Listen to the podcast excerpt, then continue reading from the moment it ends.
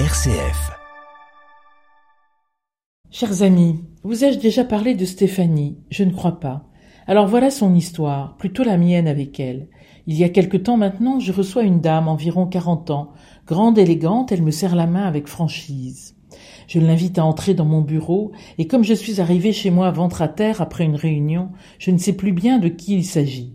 Je n'ose le lui demander de peur de l'attrister, et lui offrant un café, l'invite à prendre la parole. Avant tout, elle me remercie chaleureusement de la recevoir aujourd'hui. Dans sa situation, me dit-elle. Je plonge dans la perplexité, car j'ai beau fouiller dans ma pauvre mémoire percée, je ne vois pas de quoi elle parle. Et pourtant, elle a comme un air de famille. Mais de quelle famille donc?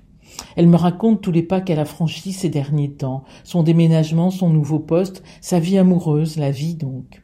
Décidément, je connais cette dame, mais d'où? Elle poursuit et me raconte la souffrance de son épouse qui n'a pu entrer dans son cheminement. Là, je marque un temps d'arrêt tout intérieur. Son épouse, à Stéphanie?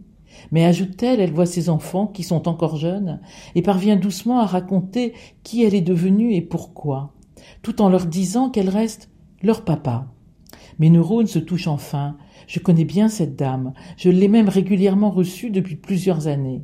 Mais voilà, elle s'appelait Patrice, et durant ces années elle a effectué une transition de sexe, y compris avec de lourdes interventions chirurgicales. Je l'avais aussi reçue avec son épouse. Je suis bouleversé, profondément touché. Du creux de la souffrance sans nom qu'elle a vécue depuis des années, aujourd'hui elle me paraît enfin en paix, elle-même. Elle a bien changé pourtant. Je me souviens de toute la détresse de Patrice, qui malgré une vie sociale gratifiante, une épouse aimante et des enfants qui faisaient sa joie, était au bord du suicide et ne voyait pas d'autre issue à sa vie s'il ne parvenait pas à devenir elle-même dans ce moment si, singulier, où Stéphanie me fait la grâce de l'hospitalité à sa vie compliquée, m'invite au cœur de son drame autant que de son désir tenace d'une unité brisée. L'heure n'est pas au concept, elle est moins encore au discours général. L'heure est à la gratitude d'être là, vivant.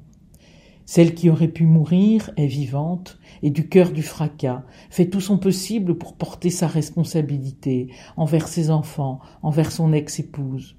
Ne pas blesser davantage, ni laisser dans l'angoisse. Le faire, et aussi croire en elle, en son avenir, en sa capacité à aimer et à se laisser rejoindre. Quand Stéphanie est repartie, j'ai su que mon peu de certitude s'était encore éloigné, mais que mon humanité, elle, avait sûrement gagné. Merci à Stéphanie de cette immense confiance.